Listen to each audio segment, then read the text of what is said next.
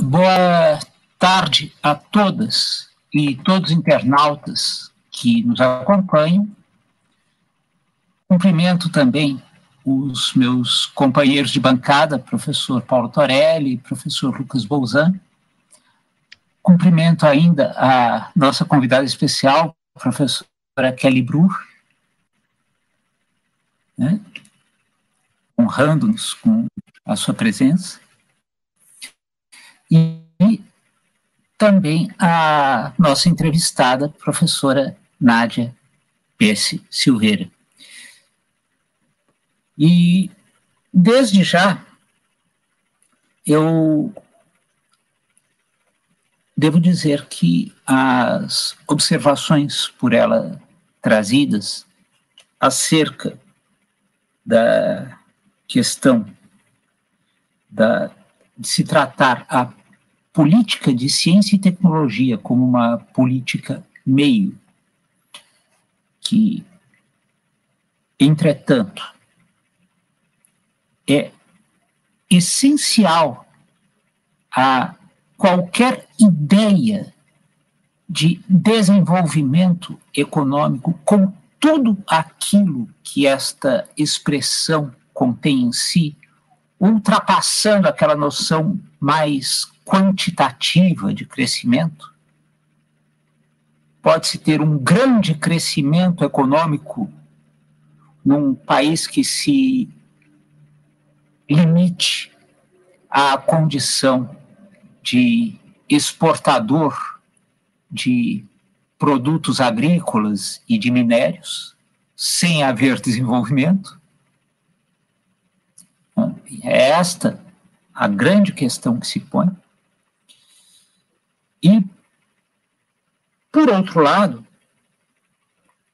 como bem disse a professora Nádia, nós estamos realmente lidando com uma questão que não é indiferente à inflexão que os governos deem a essa questão.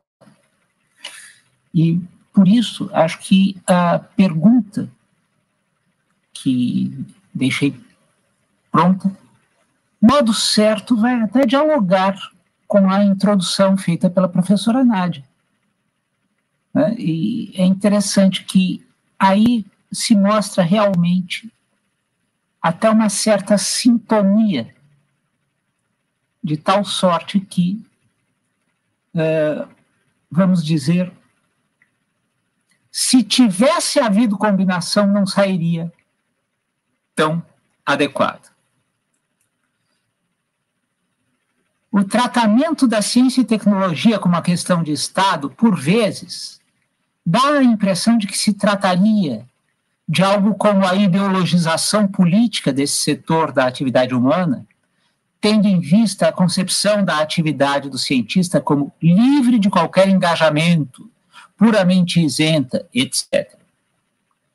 A entrevistada, contudo, demonstrou em pronunciamento referente ao Fórum Mundial de Ciências 2013 que, embora os instrumentos técnicos em si mesmos sejam neutros, o desenvolvimento de quaisquer campos do saber não deixa, em relação às necessidades que se pretende atender, de estar ligado aos valores vigentes em determinado meio social. E isto se vê tanto em relação à astronomia, recordemos o quanto significou para o fim de viabilizar a navegação oceânica que instrumentalizou a expansão ultramarina dos Estados nacionais europeus, a identificação de pontos de referência no céu, a química. Basta recordar o papel que a pólvora desempenhou na ocupação pelos europeus e seus descendentes de espaços na América, na África, na Ásia e na Oceania. Foi até um exemplo invocado pela professora Nádia, de passagem. A física, papel desempenhado pela evaporação da água para é, acionar engenhos que viabilizaram a produção em série de bens da mais variada natureza na Revolução Industrial não foi de pequena monta, só para mencionar os ramos do conhecimento tidos como mais infensos, mais imunes a irritações de natureza política. Com efeito, quando se identificam as necessidades, nem sempre o escalonamento das respectivas prioridades se mostra evidente por si mesmo. Depende, indubitavelmente, de uma decisão que as hierarquize. Não é, de outra parte, de hoje que se põe o desenvolvimento da ciência e tecnologia como questão de Estado, tendo em vista não só o diferencial em termos de agilidade de cada um dos agentes que a empreguem em responder às demandas da coletividade em função da mais eficiente superação das dificuldades postas pela própria natureza, como também em razão de transcender tal desenvolvimento os simples escopos de viabilização do maior resultado contábil positivo no período mais curto de tempo. E nestas horas é que se vê como a concepção da economicidade como algo transcendente ao simples resultado contábil positivo, ao lucro, embora englobando-o, tal como posto pelo meu saudoso orientador, professor Washington Peluso Albino de Souza, baseado em Max Weber, aí se vê como realmente este conceito se mostra muito mais rico do que a acepção que o restringe à mera lucratividade. Assim se explica o ter a Constituição brasileira de 1988, no seu artigo 218, dado um tratamento especial à ciência e tecnologia, tanto no que tange a que se desenvolve no âmbito público, quanto no que tange ao fomento à, à pesquisa científica e tecnológica e à formação de recursos humanos a elas dedicados, inclusive ressalvando, no parágrafo 5 deste mesmo artigo, a proibição da vinculação da receita de impostos presente no inciso 4 do artigo 167 da mesma Constituição. Entretanto, parece que o impacto decorrente das limitações postas pela Emenda Constitucional 95 de 2016 em relação a este campo não foi bem percebido pelo cidadão comum num primeiro momento, parecendo antes uma questão de puro corporativismo de intelectuais. Poder-se-ia dizer que o espartilhamento financeiro do desenvolvimento da ciência e tecnologia, cujos efeitos foram estudados em dois trabalhos de conclusão de curso que orientei, um sobre autonomia universitária, de autoria do aluno José Humberto Borges, o outro sobre a vinculação de recursos para a saúde, que também se relaciona a este tema, de autoria da aluna Isadora Brondani, a professora Kelly, inclusive, foi examinadora desta aluna, com o advento da Covid-19, passou a ser percebido como algo de maior gravidade pelo cidadão comum? Ou este ainda precisa ter demonstrado que se trata de algo que não é estranho ao seu cotidiano? A temática de divulgação científica tem sido uma constante nos pronunciamentos públicos da professora Nádia, e por isto a pergunta é posta nestes termos. Muito obrigado. Obrigada. Uh, aprendi bastante com a tua colocação também. Eu acho que essa temática da ciência e tecnologia, ela, como eu já havia mencionado inicialmente, ela traz junto outros aspectos, né, que não são necessariamente pensados juntos quando se fala dentro da academia científica, por exemplo, que é a questão da economia e que é a questão uh, da legislação, né, e eu tenho clareza de que essas questões caminham junto com a questão da ciência e tecnologia, mas o que tu colocas, né, na tua argumentação remete a uma reflexão sobre, em primeiro lugar, eu entendo dessa forma, né? Se se pode falar de uma ciência neutra e o porquê da dificuldade, então, num país de, das dimensões do Brasil, de se executar a política científica que vai redundar e vai resultar em transferência de benesse social, transferência de riqueza, etc. Né? E eu acho que é importante a gente entender que não existe né, uma ciência neutra, existe a ciência e ela é feita por homens e os homens estão num determinado, numa determinada organização social, né? Tanto que a gente observa uh, em alguns autores, inclusive tem um autor que é o Marcelo Minghelli, ele é da Universidade Federal de Santa Catarina, que trata essa questão da, da estrutura normativa da ciência e tecnologia no Brasil, e o início da argumentação dele sempre remonta aos economistas e aos estudos que se fez anteriormente da questão da missão do Estado na ciência e tecnologia e mais recentemente na inovação, né? Então, até eu resgatei um dos artigos mais recentes dele, aonde ele ele destaca, né, que diz assim, ó, que o papel do Estado na inovação parece ultrapassar a fronteira que o liberalismo e que a própria visão keynesiana estabelece entre o poder, papel do público e do, do, e do privado, né? Na, no Brasil, a interface entre setor público e setor privado encontra obstáculos representados no, no ordenamento jurídico nacional. Por que, que eu estou colocando isso para responder a pergunta? Porque eu entendo que a, as coisas caminham junto, juntas, né? Tudo caminha no mesmo sentido. Se eu não consigo mexer na estrutura jurídica, eu não consigo fazer jus àquela política que eu quero implementar. E eu gostaria de lembrar o seguinte, né?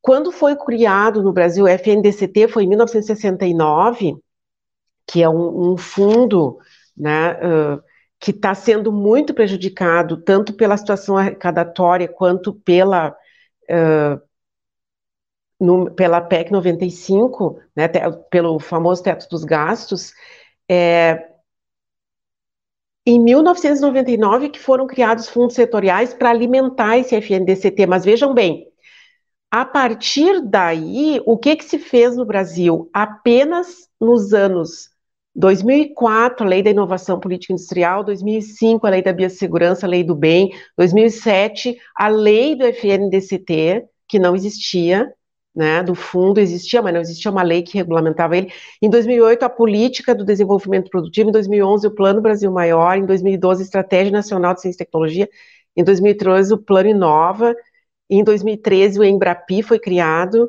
em 2014, foi criada uma uma estrutura no Ministério de Ciência, Tecnologia e Inovação para tratar de plataformas do conhecimento, a gente vai resgatar isso agora, a gente vê que inclusive lá tinha a plataforma das vacinas, né? 2016, novo Código de Ciência e Tecnologia que começou a ser discutido em 2013, 2014, 2012, 2013, 2014, nas, nas, com as fundações de amparo à pesquisa, inclusive. Eu era parte da, fazia parte da administração da Fundação de Amparo à Pesquisa do Estado do Rio Grande do Sul. Por que, que eu estou colocando esses dados? Para a gente entender que existe uma, uma descrição temporal né, nesses atos consecutivos, ou seja, a gente vai, vai poder uh, relacionar essas ações que, que tocam a questão da legislação nos governos em que estava, primeiro o governo Lula, segundo o governo Lula e o, e o governo Dilma.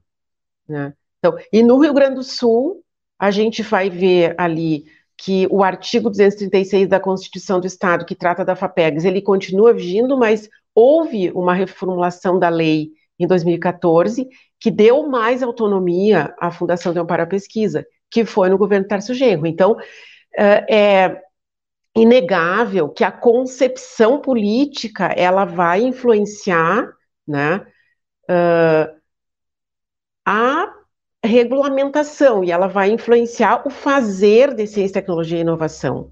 Né? Então, é, eu creio que essa ideia né, de associar escolas que produzem ciência ou que querem autonomia para produzir ciência, que, que, que, que, essa associação a, a um, a uma ideologia, ela é equivocada. O que existe, na verdade, é que as pessoas que praticam determinadas ideologias, elas estão né, formulando para, e no caso de todo esse arcabouço é para o bem comum, para o bem da ciência, tecnologia e inovação no Brasil, certo?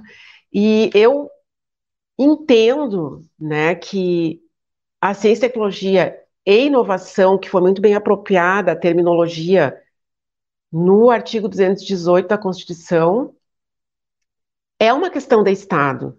Né? Então, existe uma diferença, e se eu estiver equivocada, vocês vão me corrigir, porque vocês são da área, né, entendem melhor que eu, mas existe uh, a questão da política que é proposta, né, e existe a questão do Estado, quando se formula todas essas leis. Agora, a questão é quem formulou as políticas, em que momento da história do país foram formuladas determinadas políticas. Então, isso diz tudo, no meu entender. Né? Mesmo que eu não queira aceitar, é, eu tenho que entender que esses momentos foram momentos em que a ciência e a tecnologia respirou, né? porque ela conseguiu cumprir minimamente o seu papel, certo? Então, eu vou ficando por aqui. Eu acho que a gente pode debater um pouco mais essa questão, se é que eu respondi, não é, Ricardo, parte das, das, tu, dos, das tuas dos teus questionamentos, uh, porque tem uma questão que eu acho muito importante, né, que ela seja sempre colocada nesses debates. Se a gente pegar o material, uh, da, o relatório da União Europeia, o relatório que eles fazem de tempos em tempos sobre investimentos em ciência e tecnologia, ou mesmo relatório fiscal do FMI, tá? a gente vai sempre enxergar o seguinte, ó, o valor total gerado pela pesquisa pública é três a oito vezes o valor do investimento monetário na União Europeia, né? Uh, entre 20 e 70% das inovações não poderiam ter sido desenvolvidas sem a pesquisa pública na União Europeia. O FMI diz: o apoio público é fundamental para o desenvolvimento, de tecnologias inovadoras.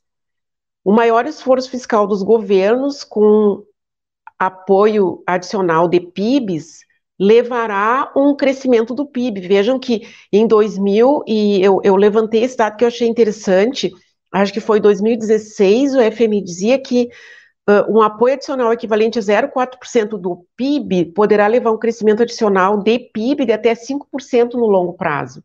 Então, esses dados, eles são para qualquer um que queira se informar e entender melhor a abrangência da ciência, tecnologia e da inovação.